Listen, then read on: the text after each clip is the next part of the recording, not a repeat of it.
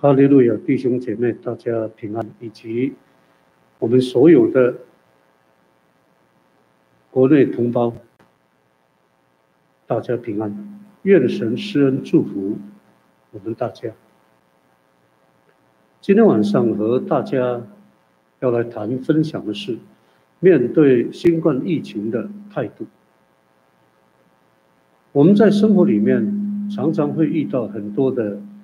问题考验和操练，当我们出自于信心去面对通过的时候，会成为我们人生一个最好的信仰的经历。可是，当我们缺乏信心，又不努力做好的时候，我们所面临的这一切考验、操练，就成为我们的试探，更容易显出我们的不足、软弱和过患来。我们今天全球国家社会都面临了。新冠疫情的威胁和冲击，所以在各大媒体、报章、杂志用了很多篇幅，甚至网络的信息，一再提醒我们要注意，并且也告诉我们许多防护的措施和方法。这无非就是要我们重视这个新冠疫情的严峻，它对你我大家的生活、国家的经济。种种全球性都造成了很大的伤害，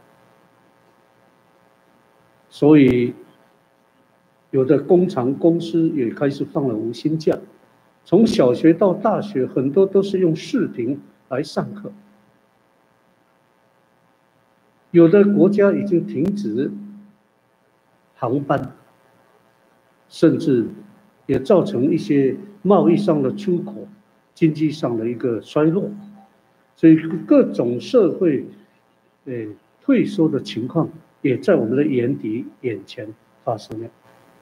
那我们成为神的儿女、基督徒的人，我们不能有一种退却，甚至害怕。相对的，我们透过宗教信仰，使我们在所领受的得救的真理之下。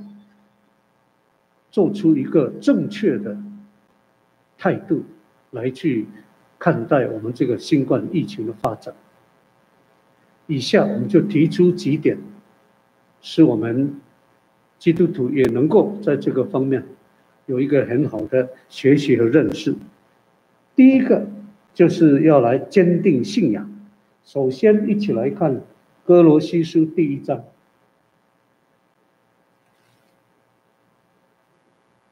歌罗西书第一章二十三节，只要你们在所信的道上恒心根基稳固、坚定不移，不致被引动，失去了福音的盼望。在这里啊，保罗面对当时歌罗西信徒所遇到的状况。因为有一些异端传说和各样的传统文化，冲击了信徒的信仰。那必基督徒要信从耶稣，也在当时的时代受到一个逼迫、严峻的考验。所以他特别这样教导提出，说要弟兄姐妹在所信的道上恒心。根基要稳固、坚定不移，这几点做到，才不会让我们被影响，离开了福音的盼望。今天我们面面临到新冠疫情，这是很多国家、政府、社会在努力要来度过、要来战胜这样的一个疫情的问题。但是，谁真正的有这个能力，能够阻止，能够将疫情缓和呢？非常困难。虽然大家都努力要有所改变，但是我们基督徒在这里啊，我们不能因为遇到这种事情，而就生活变得很消沉，觉得没有希望。我们反而更要努力的去面对，但首先必须要坚定我们的信仰。让我们所学的道理、圣灵的祷告，在我们身上能够有所发挥、有所充满，使我们更加有这个力量可以去面对。透过神的力量、神的帮助、神的拯救、神的医治，能够使我们勇敢的踏出一个有坚定的一个人生的脚步。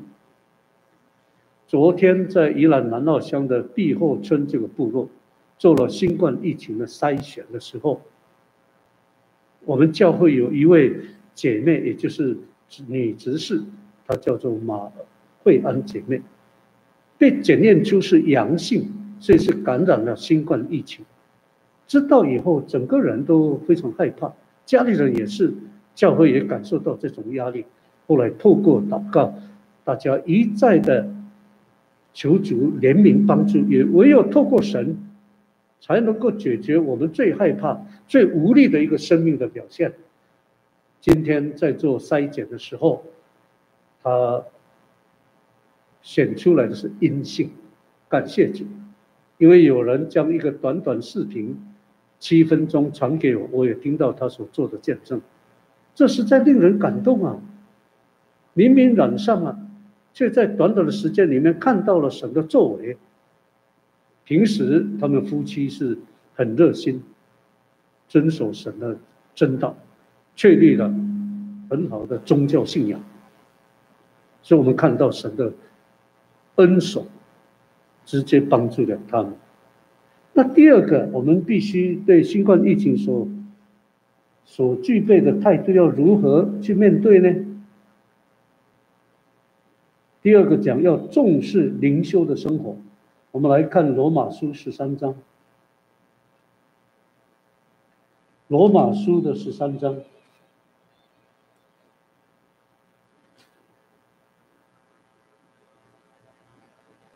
罗马书十三章的十二节到十四节，十二节，黑夜已深，白昼将近，我们就当脱去暗昧的行为，带上光明的兵器，行事为人要端正，好像行在白昼，不可荒宴醉酒，不可好色邪荡，不可增进嫉妒，总要披戴主耶稣基督，不要为肉体安排去放纵私欲。在这一节十二节这样说：黑夜已深，白昼将近。这个如果站在宗教信仰来讲，也就是说主的日子快来临了，叫我们成为神的儿女的人要做准备。但是就我们的生活、人生的肉体的生命来讲，也就是说我们面临疫情、灾难或种种问题，人没有能力去解决的时候啊，就如同这里讲的，时间不多。就应当要脱去暗昧的行为，就是不正、不义、不对的行为要脱掉，带上光明的兵器。光明的兵器就是讲神的真理，曾穿上全副军装去面对这些不易的事情，使我们能够胜过这样的迷惑，过一个得胜的生活。所以十三节教导要行事为人要端正，好像行在光明中，不可以荒宴醉酒。贪爱奢侈宴乐这些荒宴醉酒的生活，并不是一件好事。至少它会夺去我们人的生命和健康。不可好色邪荡，这些不圣洁不义的恶事，都不要存在。让我们存着一颗圣洁的心灵，来去具备面对我们的人生。这是需要去培养、需要了解、需要追求、需要建立的地方。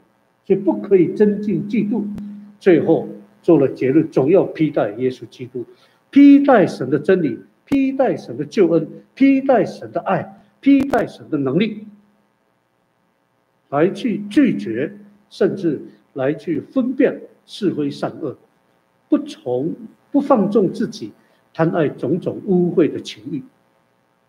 这个就是一种重视灵修的生活呢。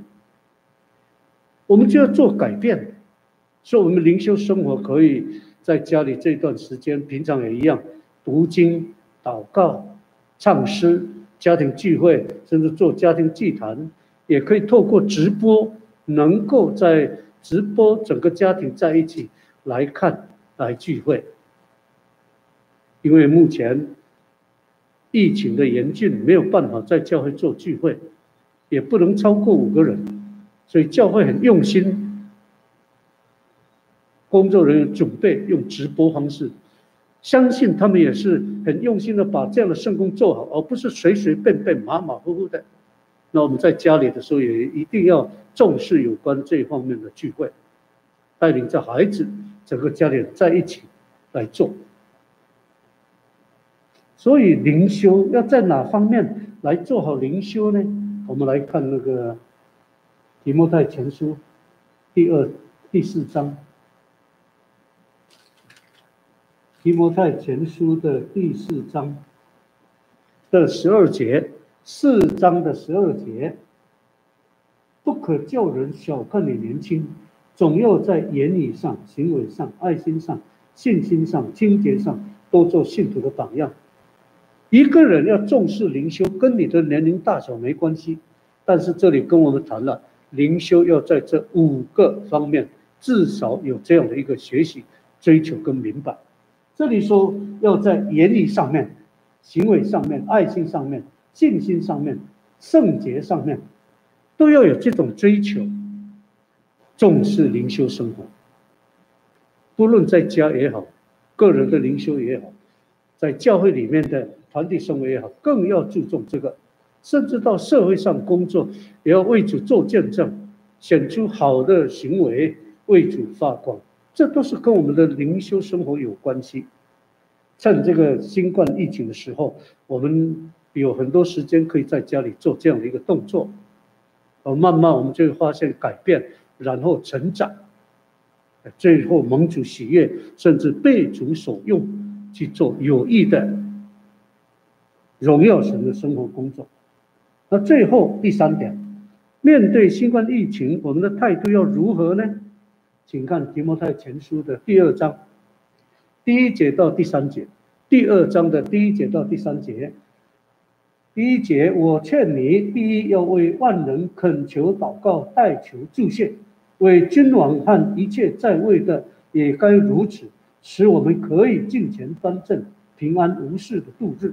这是好的，在神我们救主面前可蒙悦纳。这里讲到第三点，就是我们要彼此互相的代祷。为什么呢？因为在这里啊。这个保罗在教导年轻的传道人提摩太怎么样去牧养教会的时候，特别导教导这个代祷的牧会工作，也就是代祷的侍奉工作。他说要做代祷，为万人。现在的疫情，全球性的、世界性的，我们更要为许许多多的我们不认识的人、认识的人做这种代祷。第二节是为君王一切在位的，也应该要如此代祷。而且我们这样做一个彼此代祷的工作有三个好处：第一个，可以尽全的生活；第二个，可以可以平安度日；第三，代祷的侍奉工作是蒙神所悦纳的工作。至少基于这三个好处，你我大家在这个时期有更重要的要互相来代祷。所以，我们家里也好，教会也好。看负责人能不能宣布弟兄姐妹，看晚上共同的时间做一个祷告，十分钟也好，十五分钟也好，半个小时也好，都可以的。负责人教会负责也要担肩起这个责任，而不是混一直睡，忙工作什么都没有去注意，这样子不好。所以彼此代祷啊，这是神对门徒的吩咐。然后也教导我们幕后的人，也应该要如此。去带头的工作是很重要的，就像刚刚见证闭后教会那一位执事娘马姐妹，得到了新冠疫情，结果透过教会祷告，他们的禁食祷告就得到医治，这是太让人感动了。因为很少有人在极短的时间有这样的一个事情发生。或许我们会说，大概误诊。或者是有什么样的一个医疗方面的失失失误，可是，在他们的见证里面，很真实的这样跟我们分享，家里人的代祷，透过教会信徒的代祷，就能够生发出这么感人的蒙恩的见证。所以在座的，呃，在直播前的弟兄姐妹或亲朋好友，我们真的要认真来考虑这个信仰的生活，并且靠着耶稣基督，靠着他的圣灵，靠着他的大能，靠着他的救人的恩典的工作，我们必须要有所调整，能够真正的去面临。愿神施恩祝福我们大家。唱诗两百五十七首。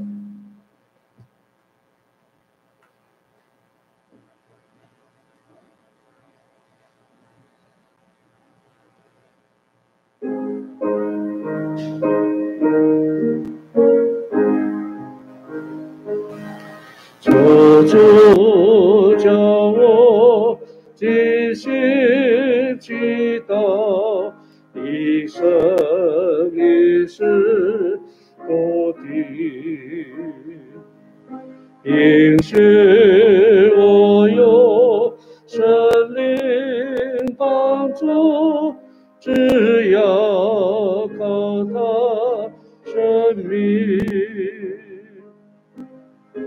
要靠他生命，救主。叫我尽心祈祷，尽力做足用兵，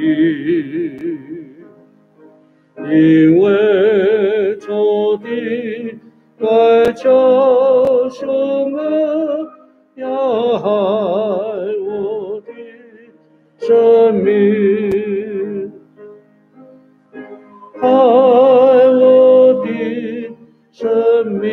自己救主叫我尽心祈祷我愿听主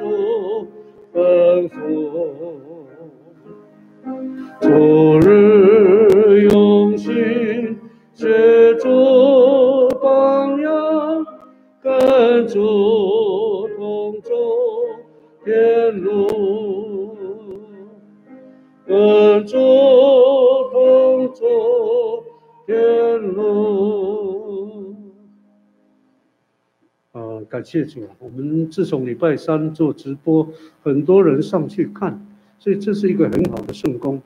所以我们请教会负责一定要用心准备，祷告神能够凡事顺利，不能开玩笑，马马虎虎面对。那接下来我们也特别为疫情的事情啊，求主耶稣怜悯，能够拯救我们大家，也为身体健康的弟兄姐妹代祷，一起来感谢祷告。